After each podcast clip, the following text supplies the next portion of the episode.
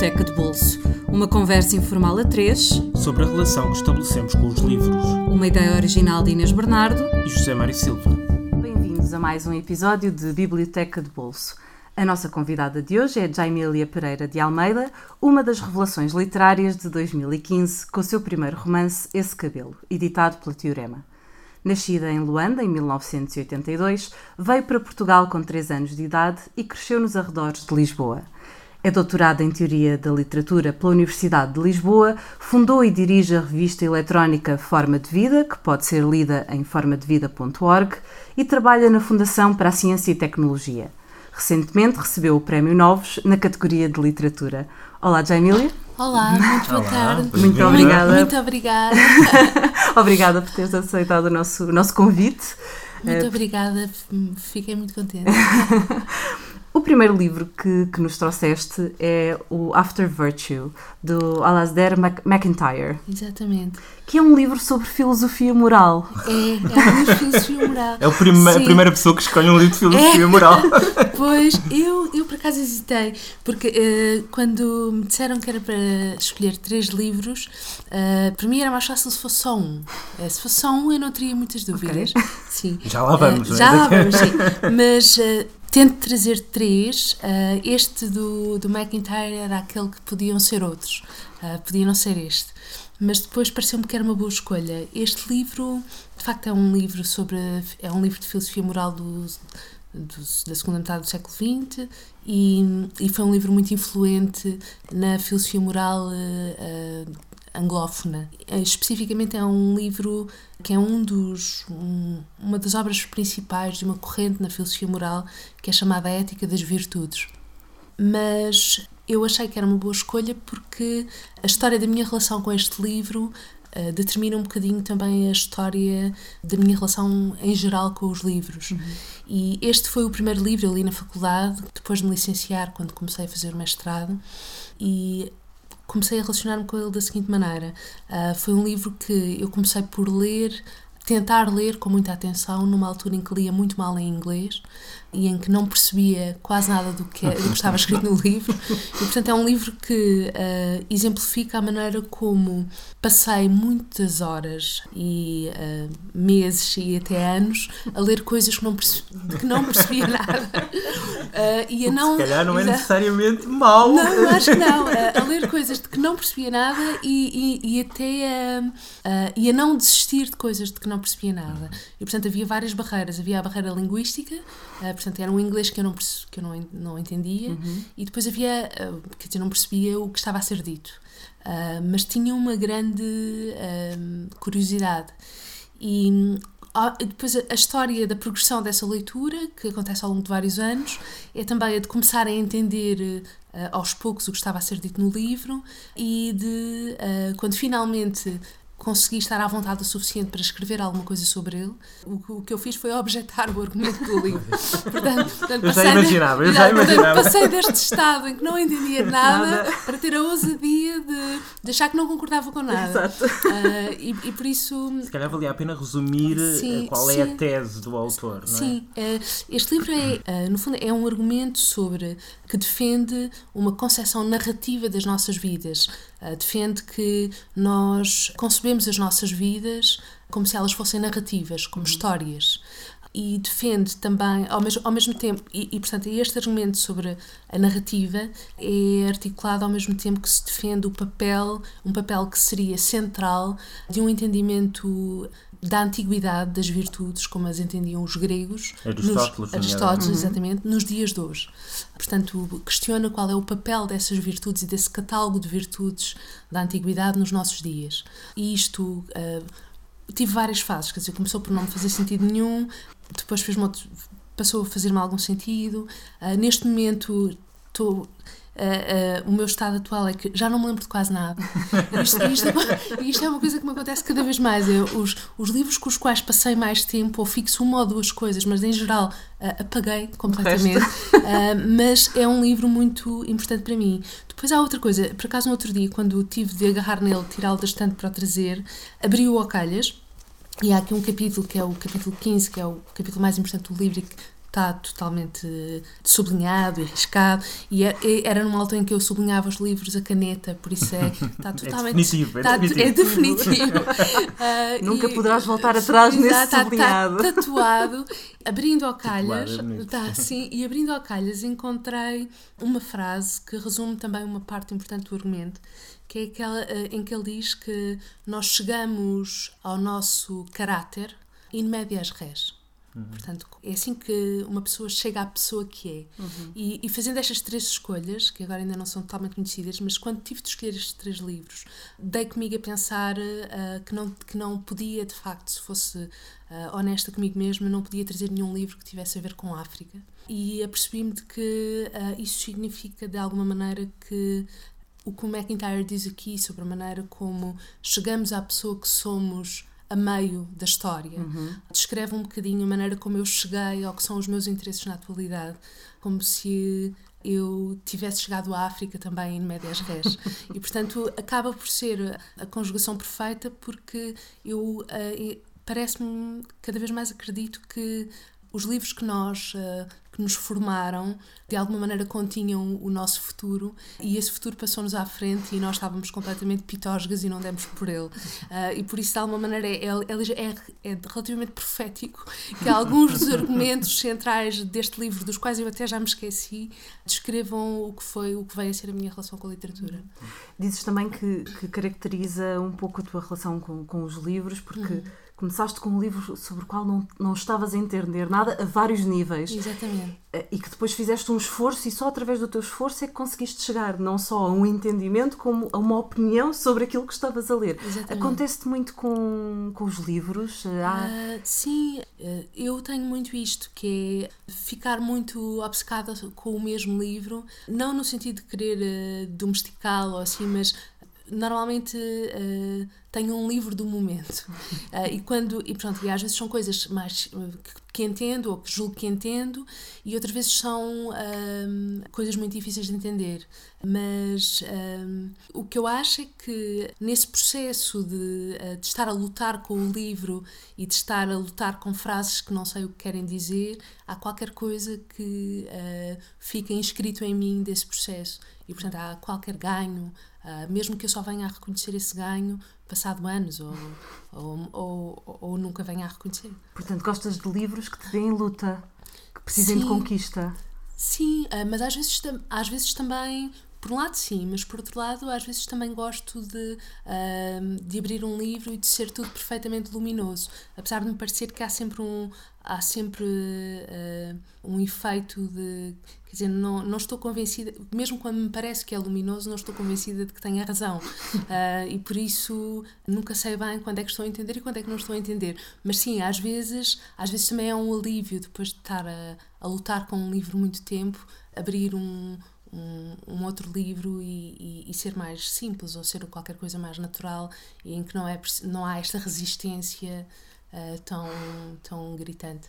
Tu disseste há pouco que escreveste depois sobre, sobre o livro, Sim. em- no âmbito académico, Sim, sim, isto Mas foi- também te acontece teres vontade de responder aos livros com textos teus? Ah, Não necessariamente com, te- com livros académicos, mesmo com livros de ficção ou Sim, de... ah, eu acho que uma das razões porque foi tão difícil para mim começar a escrever ah, de uma maneira mais solta foi porque de cada vez que punha uma, uma caneta no papel era completamente assaltada por uma série de uma série de coisas de que, de que tinha lido ou de que tinha ouvido falar. E isso, isso funcionava como uma como um obstáculo extraordinário a que eu conseguisse dizer o que quer que fosse. E muitas dessas coisas que me assaltavam quando tentava escrever eram inclusivamente coisas que eu nem sequer tinha chegado a ler. mas, mas, mas hoje que me sinto um bocadinho mais. Então tens que tirar as coisas do caminho para Sim, poder... exatamente, exatamente. É como se tivesse de encontrar um espaço, uma, um, um caminho, como se tivesse de cortar mato com uma, com uma katana Exato. e conseguisse encontrar ali um espaço em que consigo dizer alguma coisa. Mas sim, mas ah, hoje em dia, quando penso em escrever, acho que já consigo ser eu a determinar melhor quando é que quero que essas coisas apareçam ou não apareçam, mas ainda, ainda sempre muito longe de, de ter alguma espécie de domínio. Se calhar eu aproveitava a deixa Uhum. do, do procurar um caminho para passarmos já para o segundo livro Exato. Que é o tal livro que se tu tivesses que escolher só um, era o que escolherias. Que são Exatamente. os Devaneios do Caminhante Exatamente. Solitário, de Jean-Jacques Rousseau, que se farta de andar e de caminhar Exatamente. durante, durante as, são 10, creio que eu, É, sim, 10 sim. caminhadas. Eh, e esse livro era assim de caras a tua escolha, se tivesses que escolher só um. Se Porquê? tivesse, se tivesse escolhido só um, seria ou este, ou um que eu não trouxe, porque me apercebi que nunca cheguei a, a, a tê-lo, a, a, possuí-lo, que é um livro que só li eh, exemplares de bibliotecas, que é Os Pescadores de Raul Brandão. Que eu não trouxe porque não tenho. É, é um livro que eu devo ter lido para aí 30 vezes e que nunca li, nunca, nunca tive. Está Ah, também aqui uma pronto. dica para quem te quiser oferecer. Exatamente, estive quase. Era, era o livro que eu queria, mas eu, em todo o caso nunca tive, mas não sabia que não tinha e por isso fui à procura dele. Mas não o tinha. Portanto, se tivesse escolhido Mas só voltaste um, muitas vezes a ele. muitas vezes, eh, eh, obsessivamente, é, é mesmo um. Talvez este livro do Rousseau e esse livro do, do Raul Brandão são, são os dois livros. Se eu tivesse de escolher só um, tinha de decidir entre os- dois. Mas este do Rousseau é eh, muito importante para mim. Este do Rousseau, e a par de um outro do Rousseau, que é um, um conjunto de cartas sobre botânica, uh, que se chama Le Botaniste sans maître, uh, que também é um livro muito importante para mim. Mas, uh, mas este, sobretudo. E o Rousseau tem uma relação. Eu simpatizo muito com a figura do, do Rousseau e simpatizo tanto mais com ele quanto menos se simpatiza com ele. Porque há muita gente. Sim, há muita gente o- que antipatiza com o Rousseau, mas, eu, mas, mas o Rousseau, este Rousseau, portanto, este Rousseau, sobretudo. uh, mas, o uh, último Rousseau, o digamos último assim. Rousseau, exatamente. Mas gosto de todos os livros, eh, os conheço, não conheço todos, mas gosto das Confissões, gosto do Emile também, porque nunca estou muito preocupada com os argumentos dele, com as posições dele, mas acho interessante eh, como escritor. E é um autor que é muito reduzido àquela à questão do, do bom, do bom selvagem, etc. Uhum. E muitas vezes as pessoas focam-se só nisso, quando a obra dele é muito mais vasta e, Claro. e vai por muitos outros caminhos, não é? Exatamente, e, e eu acho que era um escritor extraordinário. Mas neste caso deste livro, dos Devaneios do Caminhante Solitário, este livro contém a melhor descrição que eu já encontrei da minha relação com os livros de uma maneira geral, e isto é tão mais compreensível quanto eu sou uma pessoa que passou uma série de anos a estudar eh, livros com i- imaginando que um dia viria a, a ensinar sobre livros que é uma coisa que não se vai verificar mas eu preparei-me eu estava eu estava convencida que me estava a preparar para isso. E então eh, tendo isso em conta é tão é ainda mais iluminador. Mas eu, eu até marquei e, e se não se importassem eu, eu podia ler é, muito- Sim, sim. É uma parte isto é um livro Também está sublinhado Está, a caneta. está, exato, isto, é, isto, é, Caneta. isto é uma vida passada. Eu agora já não Já faço não- acabou. já não fazes isso. Já não faço isto. Mas isto era, era muito forte. Esse. mas, é- mas de qualquer maneira, este, neste caso, era um momento em que, portanto, o Rousseau vai passeando pelo bosque, faz vários pa- passeios e está assolado por eh, pela mania da perseguição, por uma série de paranoias, paranoia, etc. Está paranoico e, e a certa altura descobre um interesse inusitado que é o interesse pela botânica e, e chama a botânica essa loucura e faz uma série de considerações sobre a diferença da forma como as várias pessoas, as várias profissões se ocupam da natureza. Distingue os botânicos dos farmacêuticos, ah, de- dos médicos, de- dos filósofos, etc. Mas então, a certa altura, diz assim: Conheci muitos que filosofavam bem mais dotamente do que eu, mas a sua filosofia era-lhes, por assim dizer, estranha. Querendo ser mais sábios do que outros, estudavam o universo para saber como estava organizado, tal como teriam estudado qualquer máquina que tivessem visto por mera curiosidade. Estudavam a natureza humana para poderem falar dela sabiamente, mas não para se conhecerem. Trabalhavam para instruir os outros, mas não para se esclarecerem interiormente. Muitos deles queriam apenas escrever um livro, um livro qualquer, contanto que fosse bem acolhido. Quando esse livro estava escrito e publicado, o seu conteúdo deixava de lhes interessar, a não ser para que os outros o adotassem e para o defenderem no caso de ser atacado. Mas sem dele tirarem algo que a si próprios servisse, sem sequer se preocuparem com o facto de esse conteúdo ser falso ou verdadeiro, desde que não fosse refutado. E agora é a parte que me importa mais. Quanto a mim, quando desejei aprender, foi para saber e não para ensinar. Sempre pensei que antes de se instruir os outros, era necessário começar por saber o suficiente para si próprio. E de todos os estudos que na minha vida tentei fazer entre os homens, não há nenhum que não tivesse podido fazer numa ilha deserta, para onde tivesse sido desterrado para o resto dos meus dias. É. Sim, isto é, para mim, isto é uma, uma maravilha a todos os títulos, mas o que, eh, eh, o que mais me eh, importa é, por um lado, esta atitude, dizer que lhe importa aprender para não ensinar. E, por outro lado, imaginar que a maneira como uma pessoa, que uma das maneiras, ou que a maneira que ele ac- aconselha a que se escreva, ou que se leia, ou etc., seja fazê-lo como se faria caso estivesse numa, numa ilha Ilha deserta. deserta. Ou seja, é fazer qualquer coisa sozinho, da mesma forma como faríamos se ninguém nos estivesse a ver. Que é um bocadinho aquela, aquilo que se encontra, por exemplo, nas Memórias Póstumas de Brás Cubas, falando agora de outro livro, aquela ideia de ah, escrever como se já se tivesse morrido. Morrido. E, e eu acho essa ideia muito interessante. Eu acho que qualquer coisa que seja feita como se fosse feita assim, vale a pena fazer. E quando tu escreves, também te sentes numa ilha deserta? Ou seja, vais para uma espécie de ilha deserta mental para escrever? Eu, eu acho que não, acho, acho, acho que estou muito longe deste ideal. E, por exemplo, pensando no meu livro, ah, No Esse Cabelo, que é um livro em que ah, parte do material do livro tinha a ver com coisas que não são de uma ilha deserta, ou seja, coisas que são deste mundo e das pessoas à minha volta, creio que eh, era, era muito difícil fazer isto. E a mim também me parece que há imensos riscos nesta riscos e armadilhas nesta nesta espécie de ideal, mas eh, mas parece-me interessante. Eh, Eu acho interessante como possibilidade, nem que seja só uma uma possibilidade de pensamento, é quase uma experiência de pensamento. Mas o resto da frase, ou seja, esta parte de não ter a intenção de ensinar nada a ninguém. Isto acho que é uma intenção interessante e refrescante. E depois há um outro aspecto também. Há um outro aspecto também do, do Rousseau, ah, na maneira como ele se relaciona com a botânica, que é este interesse tardio na sua vida, quando o descreve como uma espécie de loucura noutros pontos do livro. E para mim isso é muito interessante. É, é muito interessante descrever. Para mim é, é talvez uma maneira na qual eu me reconheço a de descrever ah, os nossos interesses literários como uma espécie de loucura de que somos cativos.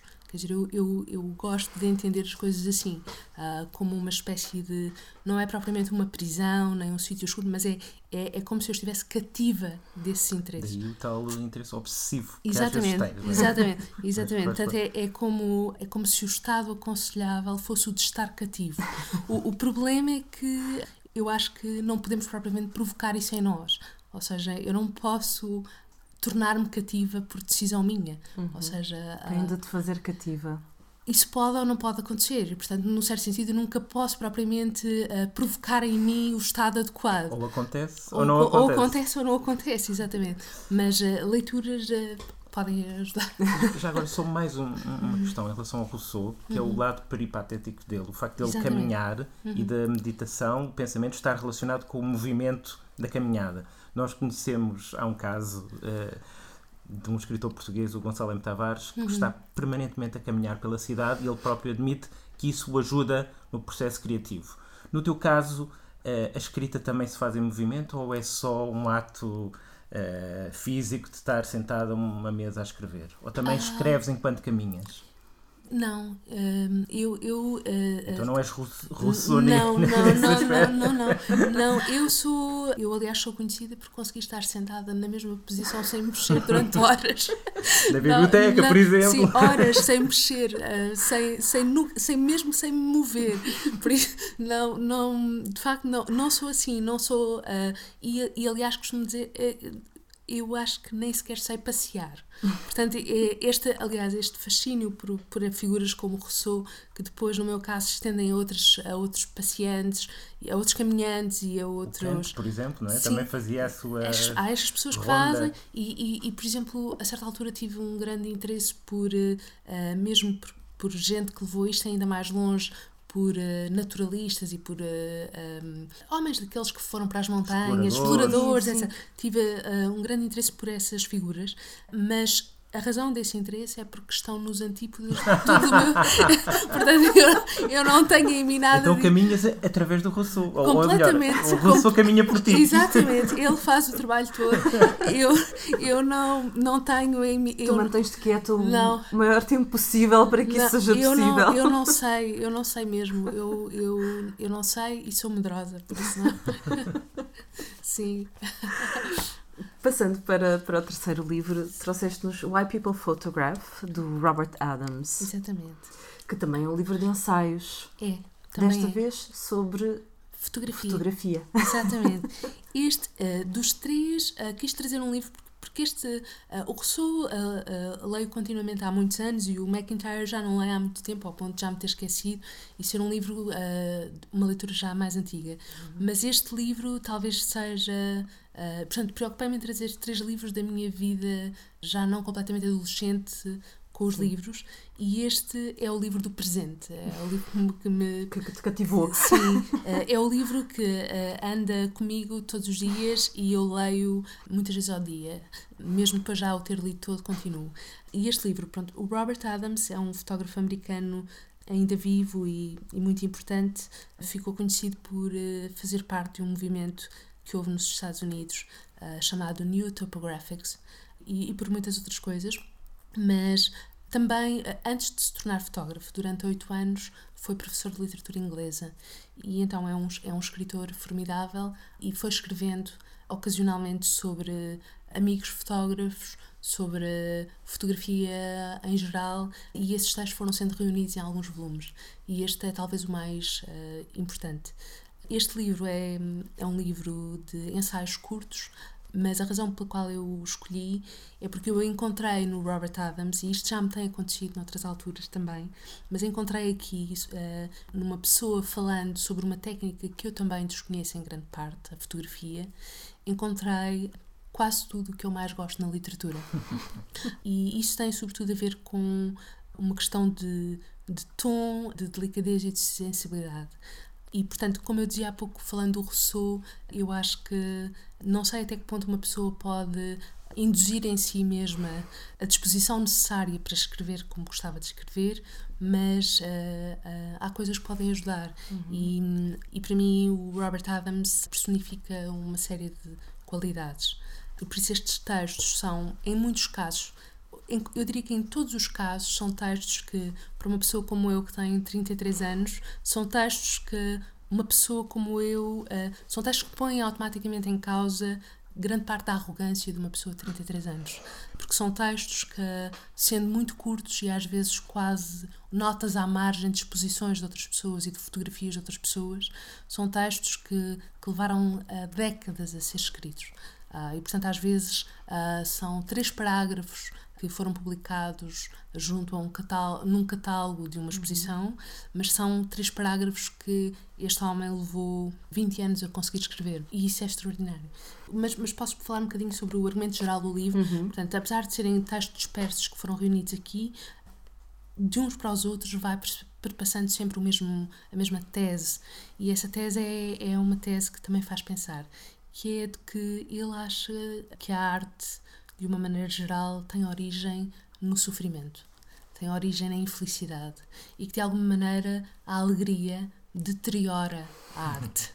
E então ah, vai fazendo as suas análises, tendo sempre esta ideia em mente, o que faz com que às vezes diagnostique que o problema de um fotógrafo seja um bom casamento. Exemplo, a certa altura casou-se, começou a ser feliz, Começou-se- acabou, acabou. acabou, morreu, Acabou. morreu ali. Ah, depois, sei lá, fala sobre Pessoas que deixaram de beber. coisa- coisas assim, coisas assim. Fala de, por exemplo, há um dos meus textos favoritos é um texto sobre o papel dos cães na fotografia, a diferença que o cão de um fotógrafo fez na carreira desse fotógrafo, um cão que nunca aparece nas fotografias, Mas que tornou o fotógrafo melhor. mas que tornou o fotógrafo melhor. Portanto, ele, ele é um livro sobre aquilo que ajuda um fotógrafo, que pode ajudar um fotógrafo. Os cães estavam um dos melhores. não é? Nesta teoria, eu imagino que este cão estivesse sempre doente. E devia dar muitas preocupações ao fotógrafo. Não, não, não. Neste caso, por acaso é extraordinário. Esse momento do cão, há, há um momento do cão em que ele, que ele explica que há um retrato que é tirado no estúdio de um fotógrafo a uma mulher e andava um cão pelo estúdio. E esse cão teve a, o, que, o que permitiu foi que ela descontraísse. Portanto, o cão descontraiu-a enquanto era fotografada, hum. libertou-a de si mesma enquanto era capturada. E, e portanto, eh, aí está uma razão, porque. Eh, mas, mas no fundo, a razão pela qual as pessoas arranjam cães, etc., uhum. Eh, tem a ver com esta procura de um certo apaziguamento interior. E ele acha que, na ausência dessa busca por um apaziguamento, a arte deixa de, de, ser interessante. Portanto, não só há uma fonte de infelicidade ou de tristeza, mas há uma procura naquilo que se vai, neste caso, fotografando, uhum. por um apaziguamento. É o argumento fundamental. Eu, eu, eu, quando li isto a primeira vez assim, a primeira vez em que este argumento é articulado de uma maneira clara no livro, eu comecei a imaginar esta espécie de. Uh, a história da arte com esta espécie de gal galeria de infelizes, um cortejo de gente infeliz através dos tempos à procura de, uma, de, de, um apaziguamento ou de alegria ou de qualquer coisa assim. E acho assim. Uh, acho... Mas, mas é, é, interessante porque muita da história da arte é um bocadinho. que, que passa aos miúdos principalmente, que é dada uhum. assim de forma mais superficial, é uma, uma galeria de horrores. O outro cortou a orelha, o outro logo. Quer dizer, é Exatamente. tudo assim uma pequena galeria de horrores. Queres ser artista? Vais sofrer. Portanto, ele não está muito longe daquilo não, não, que. Não, não, exatamente. Não, esta não tese... faltam exemplos para não, não, esta, a tese. Esta, esta é? tese nem sequer prima pela grande originalidade. Não, mas a, a, o, o interessante. A forma como ele. Exato, o interessante é, é demonstrar isto uh, a partir da observação de certas obras. Exato por exemplo, há um momento, um dos meus momentos preferidos no livro, é um momento em que ele uh, coloca no início do ensaio um retrato de um senhor que se chamava Mr. Bennett, uhum. que é um retrato feito por um fotógrafo chamado Paul Strand, e ele começa o ensaio sobre esse, sobre esse fotógrafo dizendo, uh, e a mim parece-me extraordinário, ele diz que conjugação de dor, angústia, memórias, sonhos e uh, alvoroço pode ter permitido a Paul Strand apanhar o Mr. Bennett desta forma. Uh, e, eu, e eu acho isso extraordinário, porque nós olhamos para o retrato e o que nós vemos é o Mr. Bennett, não vemos a, esta, este, esta, carga, esta carga, que está por trás da pessoa, atrás da câmara. Um, e pronto. E é curioso que no teu livro, no uhum. teu, sendo um romance, também tem reflexão. Há um capítulo que fala de uma fotografia e faz uma análise de uma fotografia. E o próprio livro está organizado de certa maneira como se fosse um, uhum. um livro de fotografias familiares, em que aparecem fotografias da infância, etc. O facto. Tu, a fotografia interessa também quase como um artefacto literário. Sim, eu, quer dizer, eh, não, não, não, não ia tão longe porque não sei nada sobre fotografia eh, e por isso não ia tão longe ao ponto de reclamar que, que uh, não entendi ainda o suficiente sobre seja o que for que tenha a ver com isto para poder dizer que me interessa de facto. Mas de qualquer maneira, de há uns anos para cá, comecei a a relacionar-me com a fotografia de várias maneiras. Uh, o meu marido começou a fotografar, depois começámos a colecionar uh, fotografias antigas e isto foi evoluindo, este interesse foi evoluindo. Comecei a ler sobre o assunto e também foi evoluindo quando, a certa altura, comecei a perceber que muitas vezes quando escrevo o que eu escrevia tinha o aspecto de legendas a qualquer coisa que, que eu possa ou não ter visto. Uhum. Ou seja, muito do, que, muito do que escrevia funcionava como legendas de imagens que existiam ou não. E a partir do momento em que percebi isto, comecei a, a ler mais. E depois tive a felicidade de encontrar assim algumas pessoas que escrevem sobre fotografia, uma, uma escrita literariamente muito interessante para mim. E isto tem a ver também com um outro facto, é que uh, na fotografia portanto, existe, para além de, do aspecto literário, uh, existe, há, o, há, uma técnica, há o domínio de uma técnica, propriamente dito, e depois existem estas pessoas como o Robert Adams, que não, não, não podem ser lidas apenas como escritores e, portanto, ele está a falar de, de uma técnica que conhece. E, portanto, ao lado de descrever qualquer coisa que uh, se sabe fazer para além de se falar sobre ela. E, e, esse, e esse, essa complementaridade uh, resulta, pode resultar num, numa, numa grande perspicácia e sensibilidade. Uhum. Só queria lembrar, porque eu não posso deixar de dizer isto, não é tanto que tu sabes, porque tu escreveste essa frase, mas mais para os nossos ouvintes.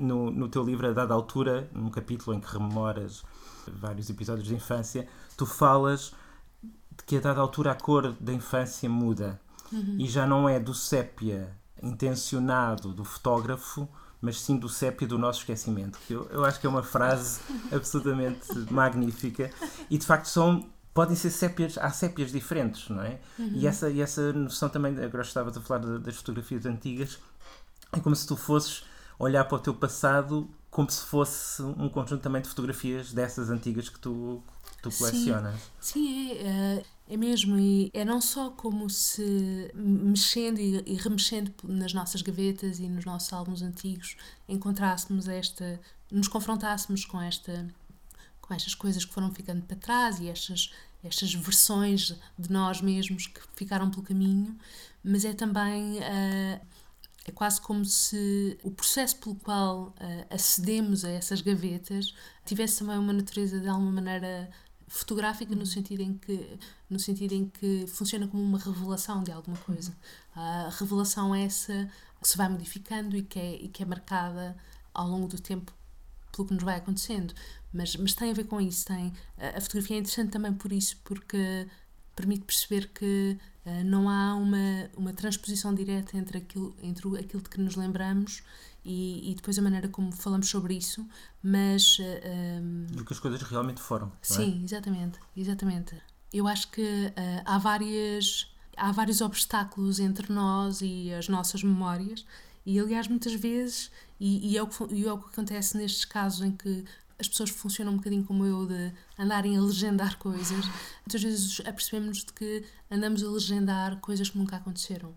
Fotografias que nunca ninguém tirou, de sítios que, onde nunca estivemos, só que a certa altura percebemos é que esses sítios onde nunca estivemos é que somos nós. Uhum. É, isso é que é, é, é, cada um de nós. É esses sítios onde nunca esteve ninguém porque simplesmente não existem. Uh, como se fôssemos uma memória falsa. Uhum. Bom, nesta nota vamos terminar. Vamos recordar que uh, o After Virtue do Alasdair McIntyre não está disponível em português, mas podem encontrá-lo no site Book Depository a 19,99€. O livro de Jean-Jacques Rousseau, Devaneios de um Caminhante Solitário, está disponível numa edição da Cotovia a 15 euros. E Robert Adams, Why People Photograph, infelizmente também sem edição em português. Está disponível também através do Book Depository por cerca de 11 euros. O Biblioteca de Bolso está disponível através do iTunes, do SoundCloud e por subscrição RSS. Não se esqueçam de classificar e criticar os programas, seguir-nos nas redes sociais em facebook.com.br Biblioteca de Bolso e até à próxima semana com um novo convidado. Obrigado, Jaime Muito obrigada mais uma vez.